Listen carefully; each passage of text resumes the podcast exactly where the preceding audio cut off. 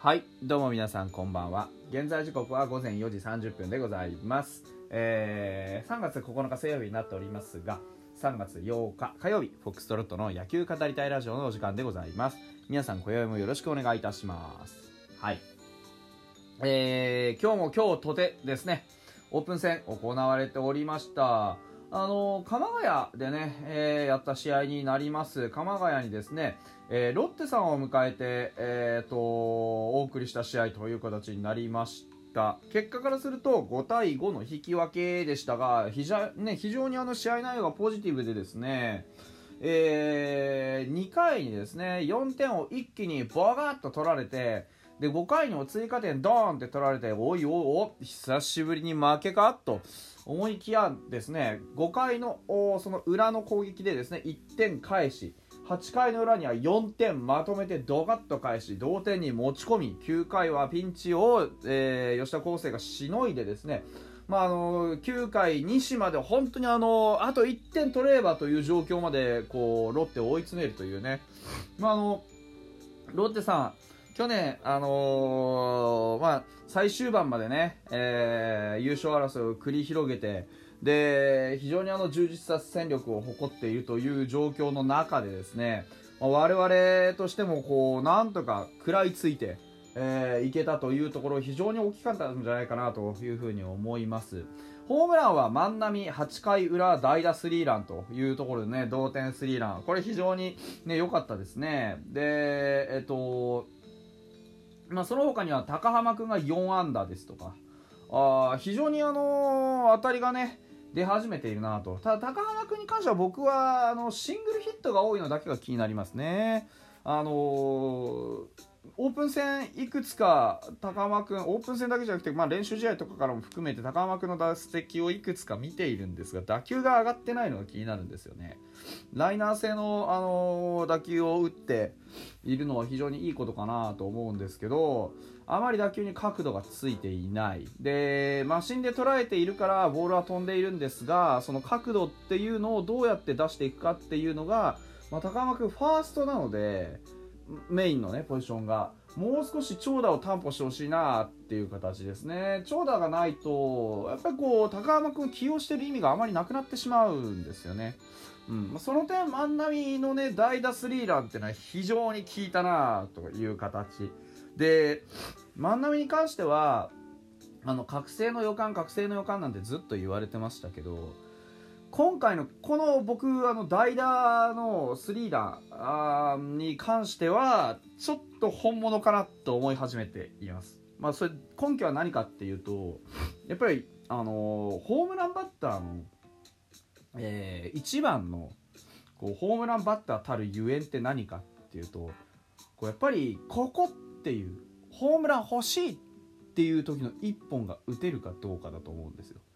で今3号なんですけど3本ともすごくいいところでホームランを打ってるんですよね。でそれがことごとくチームのこう手助けになる点を打って例えばそのすでに、えーまあ、勝負が消え、ね、消した状況からの1本とかじゃなくて試合展開にしっかり刻み込まれる1本を打っている。ということが非常にポジティブですし今日に至っては、まあ、代打をね告げられて出ていきました。からの、えーと投手交代があるんですよね。で投手が変わりましたからの浅いカウントから打っていってしっかりとまあホームランこれは本当に何て言うんだろうなできすぎかなっていう気がしますよね。あのやっぱり相手のピッチャーも、まあ、ここまでね頑張ってきて、ね、成田君だったかな途中交代するまでは。成田君でで頑張ってきてただこうねランナー貯めてしまって降板ですと。でランナー貯めてしまってあのピッチャーが降板しますよってことはこれはその次に上がってきたピッチャーっていうのは1点も取らせたくないと。まして長打なんてとんでもないと。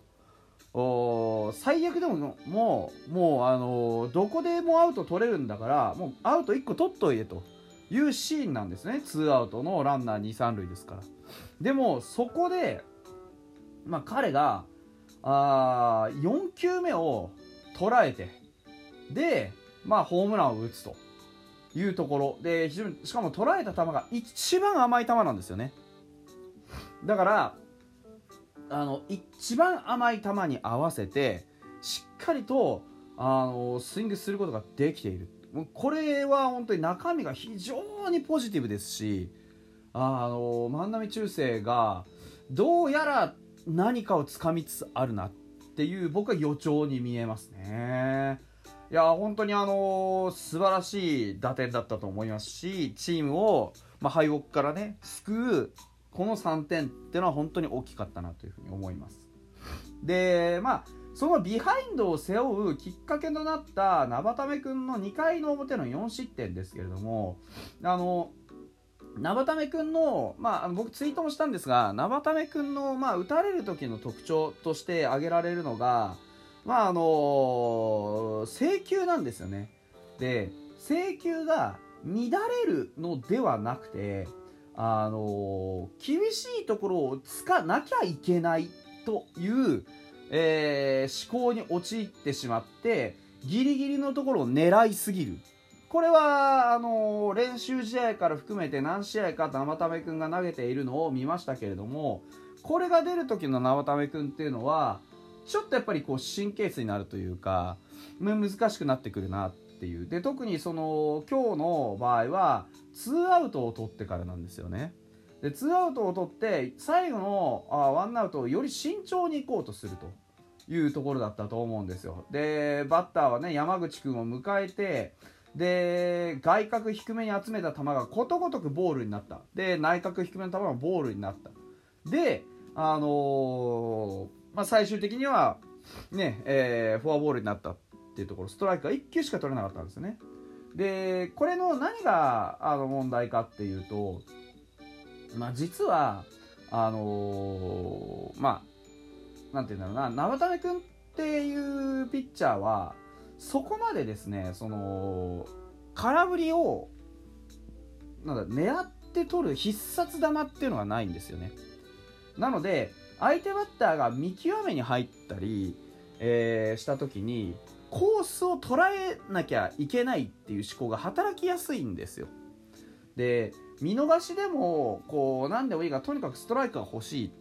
であのー、ただ打たれちゃいけないっていう思考になるとどうしても低めギリギリ。で生田目君は決してコントロールがめちゃくちゃ悪いとかいうわけではないのでそこに集められるんですけれどもその外角低めのボールを取ってもらえなくなった時に打たせて取らなきゃいけないっていう意識がまた働くんですよね。そうなった時にあこれもまたギリギリつかなきゃつかなきゃってやってるとだんだんと投球の幅が苦しくなってくるんですよ。でそういうことをやってるうちにカウントが悪くなってまたフォアボールを出してしまうというところで一番こういう時重要なのは生田目君が、まあ、生田目君自身がですねえー、もう少しそのストライクゾーンの中で勝負をするっていう、えー、投球を覚えることが非常に重要ですね。あの、ここ数試合ずっと見てきて、えー、ファイターズの投手陣非常に好調ですが、その好調の要因は何ですかっていうと高いストライク率に挙げられると思うんですねストライクつまりあのストライクゾーンの中でしっかりとあまあ自分の持っている強い球っていうので勝負ができているとストレートをただ目いっぱい投げ込むのではなくてきちんと幅を広く使ってもしくは高低差を上手に使ってもしくは、えー、球速差を上手に使ってあの相手バッターの意図を外すというそういう投球ができているかどうかなんですよね。でまあこのフォアボールを連続で出しているところを見ていくと小さく動かすボールを、まあ、中に入れているんですが大きく動かすスライダーですとか大きく落ちていく、まあ、あのフォークないし、えー、相手のタイミングをずらすチェンジアップといったところをほとんど投げられてないんですね。カットボールとツーシームを、えー、際どいところに出し入れするだけという状況になっていると。これがちょっと今日のあの生田君の課題だったかなと。で、その証拠のように、えーと、最初の、うんと、フォアボールですね、えーと、山口君のフォアボールは5球目。で藤原君のフォアボールも5球目。で岡大海に打たれたのも5球目。で高部君に打たれたのも5球目、えー、というところなので、あのまあ、ほとんど同じボールの見られ方。ほとんど同じタイミングの取られ方をして、まあ、リズムよく打たれてしまったなっていう印象です。まあ、開幕ローテーション入ってくるのが非常に期待されてます。いい球持ってます。いいものを持ってるんですがもう一つ、えー、引き出しが広がるといいんじゃないかなというふうに思います。で今日、あの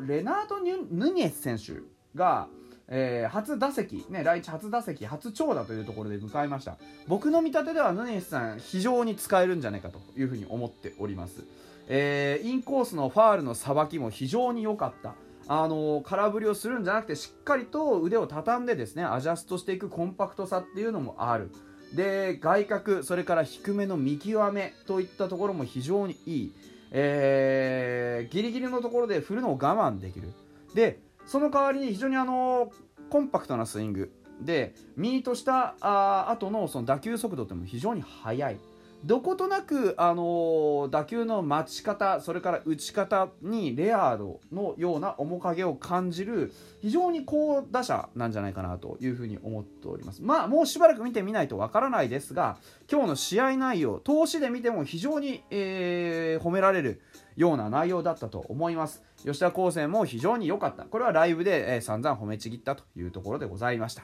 はい。それではまた明日でございます。